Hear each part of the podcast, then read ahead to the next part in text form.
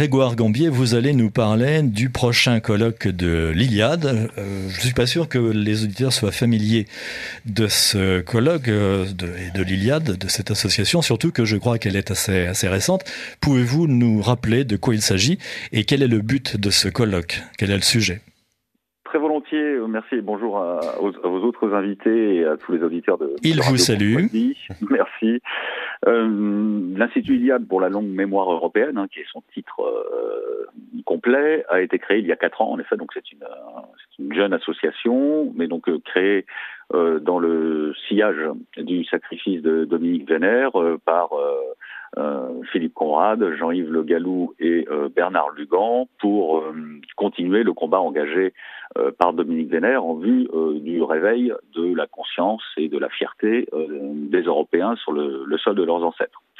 Donc l'Institut Iliade a essentiellement une, donc une vocation, c'est d'abord un institut de formation de, de, jeunes cadres du, du combat métapolitique qu'il convient de, de, mener dans les, dans les années à venir. Et ouvert à, et ouvert à tout le monde? Est ouvert à tout à fait à tout le monde. Euh, enfin, tout le monde peut se porter candidat. oui, bien sûr, bien sûr. Voilà, la, sélection se fait en fonction euh, du niveau d'engagement donc des, des personnes, c'est-à-dire dans que ce soit un engagement politique ou associatif, culturel, euh, puisque notre but c'est de les aider, de contribuer à ce qu'ils soient plus efficaces, évidemment en sortie de formation euh, qu'à l'entrée, mais être toujours efficaces et actifs dans les, les domaines euh, d'expertise ou d'action qui sont qui sont les leurs. Et en fonction aussi des profils et il y a un système de cooptation c'est-à-dire que euh, il faut que des personnes que nous connaissons euh, connaissent les, les, candidats en question. Voilà. Euh, ça donc c'est le c'est l'activité euh, principale en fait de l'institut ILIA donc il y a deux sessions ouvertes par an d'une vingtaine d'auditeurs et nous en sommes à la à la cinquième promotion euh, Athéna là euh, en ce moment. À côté de cette euh, cette formation, il y a une vocation donc de communication plus grand public, c'est-à-dire d'accélération de la prise de conscience identitaire en gros des peuples des peuples européens, au premier rang desquels bien sûr le peuple français, et ça passe par notre site internet hein, institut-iliade.com qui est euh, très riche et régulièrement mise à jour, avec des contributions que nous souhaitons euh, de qualité, des éphémérides euh, journaliers qui sont diffusés sur nos, comptes sociaux et, beaucoup d'interactivité. Et enfin, tous les ans, un colloque qui est organisé à la Maison de la Chimie à Paris au printemps. Et le prochain est très bientôt donc.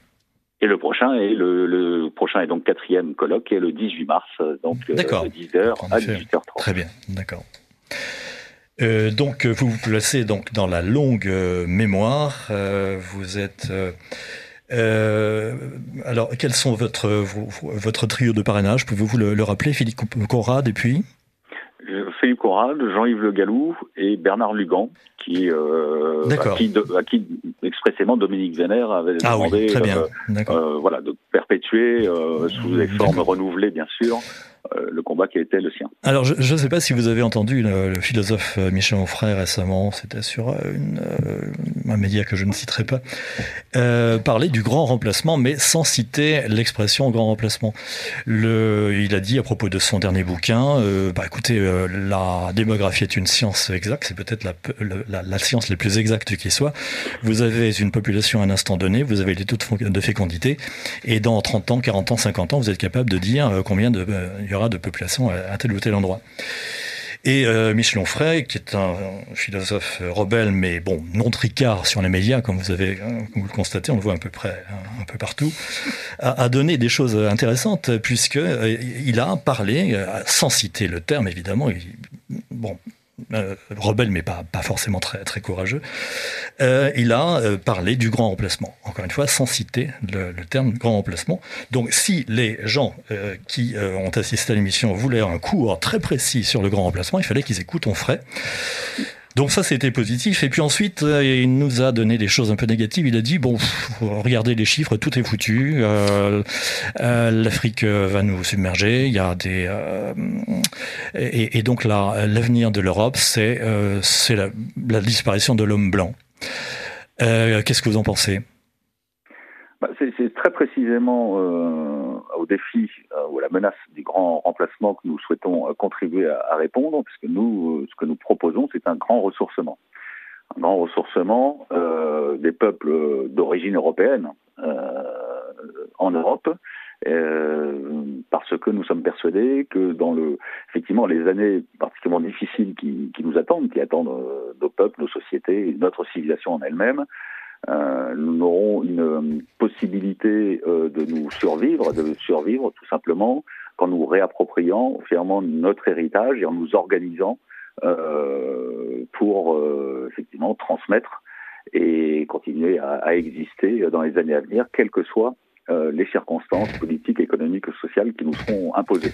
Donc vous n'êtes pas finalement dans la perspective de Michel Onfray de compter les centaines de millions de morts et les centaines de millions de viols non, euh, euh, il faut, il faut pas. Euh, je suis d'accord avec lui que enfin, la démographie, je sais pas si c'est une science exacte, mais en tout cas, elle, elle, s'inscrit dans une, des tendances. Elle inscrit des tendances lourdes. Oui, euh, Yves-Marie Loland dit en, en quelques mots ce qu'il faut penser de l'affaire, c'est l'histoire. La démographie scande l'histoire. Vous voyez, c'est très bref, mais c'est une, une, implacable vérité. Tout à fait, mais sauf que l'histoire aussi est riche d'imprévus et de retournements spectaculaires éventuellement. Euh, donc euh, elle s'inscrit toujours effectivement dans des, des, des, conditions lourdes telles que la démographie, mais aussi l'espace, hein, l'environnement. Le, euh, mais rien n'est jamais totalement acquis euh, tant que ce sont des hommes qui font qui font l'histoire et non pas simplement euh, des, des, des, tendances plus structurelles. Et il y a deux il y a deux grandes hypothèses en effet. Là, alors j'exclus euh, l'hypothèse euh, d'Onfray où nous disparaissons euh, submergés. oui, il parle de 30 ans, 40 ans à peu près. Oui, bah, ça, ce sont les projections de la stricte démographie, on est d'accord. Hmm. Mais si on veut raisonner de façon un peu réaliste et agissante, il y, a, y, a effectivement deux, possibilités. La, plus probable, c'est que les Européens, au rythme où effectivement la, la, démographie évolue et où les systèmes politiques censés nous protéger, en fait, prônent les sociétés ouvertes et donc euh, se font les, les, complices et les alliés de ce phénomène. Euh, les Européens, et donc les Français euh, d'origine européenne et les quelques assimilés euh, qui se reconnaissent dans leur culture et leur civilisation seront minoritaires d'ici effectivement là du coup 10 à 20 ans sur leur propre territoire et en tout cas minoritaires dans de larges fractions du territoire.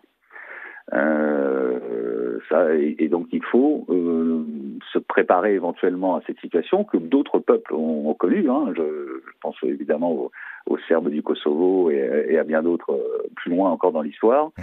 et à la façon dont, euh, malgré des circonstances excessivement défavorables, hein, le statut minoritaire et en plus de dhimmi, compte tenu de la, la religion des, des nouveaux arrivants, s'ils devaient être majoritaires, est une situation particulièrement euh, délicate à, à, gérer, mais on a vu là aussi dans l'histoire euh, des peuples survivre et même reprendre euh, le flambeau euh, quelques décennies ou siècles plus tard. Hein, chacun, je pense, que, a en tête la Reconquista euh, espagnole. Tout à fait. Donc, euh, et pour ça, pour se survivre, quelles que soient les circonstances, y compris aussi terribles que celles que nous évoquons, il faut se rapproprier notre héritage, notre identité, et euh, s'organiser, y compris en étant minoritaire, y compris en perdant le pouvoir politique, même, même de plus en plus symbolique, et culturel sur le territoire et culturel. Mais là, mm. pour le coup, on, on, y vient parce que notre notre enjeu, mmh. évidemment, notre combat est l'état politique, mmh. c'est le champ culturel. Bien. Ça, juste pour finir, ça c'est la première hypothèse qui est la, la, celle qui mécaniquement euh, s'imposerait euh, si la situation euh, continuait à, à, évoluer telle qu'elle a évolué depuis 20 ou 30 ans. L'autre hypothèse, évidemment, c'est que, euh, et on ne peut jamais l'exclure, elle est plus optimiste, c'est qu'il y a un sursaut euh, des peuples euh, ainsi euh, défiés euh, sur, euh, sur leur territoire ancestral et, et qui se réapproprient avant qu'il ne soit trop tard la maîtrise de leur destin, y compris en inversant les flux migratoires. Et, je, et quand je dis ça, ce n'est pas strictement intellectuel, puisque la Hongrie, par exemple, mmh. euh, et un certain nombre de pays d'Europe centrale euh, nous montrent qu'il est politiquement possible, y compris au sein de l'Union européenne, euh, de s'opposer euh, à, ce, à cette tendance. Et donc l'Europe qui est actuellement en dormition sort de sa dormition. C'est cela. D'accord. Tout à fait. Le, en tout cas, c'est notre objectif. Très bien. Grégoire euh, Gambier, merci de votre intervention. Euh, Est-ce que vous pourriez rapidement rappeler les coordonnées du colloque, s'il vous plaît? Tout à fait. Enfin, les, donc le colloque a pour thème cette année européen transmettre ou disparaître. Donc nous sommes totalement fait, oui. de, de, notre échange. Il est organisé donc à la Maison de la Chimie à Paris, dans le 7e arrondissement. Euh, samedi euh, 18 mars de 10h à 18h30 et simplement euh, pour vous citer quelques intervenants qui euh, sont euh, parfois très connus des auditeurs de, Radio Courtoisie. Donc en gros la matinée sera consacrée à la crise de la transmission, hein, parce que nous, nous proposons d'abord des analyses hein, réalistes et l'après-midi plutôt à l'exploration de, de voies possibles de ressourcement, donc de réponses à la, au risque euh, et à la crise de la transmission. Et donc euh, interviendront notamment Charlotte Dornelas, euh, François Bousquet, Christopher Gérard, Patrick PL, qui a été euh, longtemps un, un, intervenant sur Radio Courtoisie. De même que vous, si j'ai bonne mémoire, Grégoire Gambier. Tout à fait, aux chroniques de la vieille Europe. Voilà, tout à fait. voilà, nous continuons, nous continuons le le combat partout, partout où Parfait. il y a des Très bien. Et je souhaite et, et nous attendons bien sûr euh, les auditeurs de Radio Courtoisie. Ils ont bien compris le message.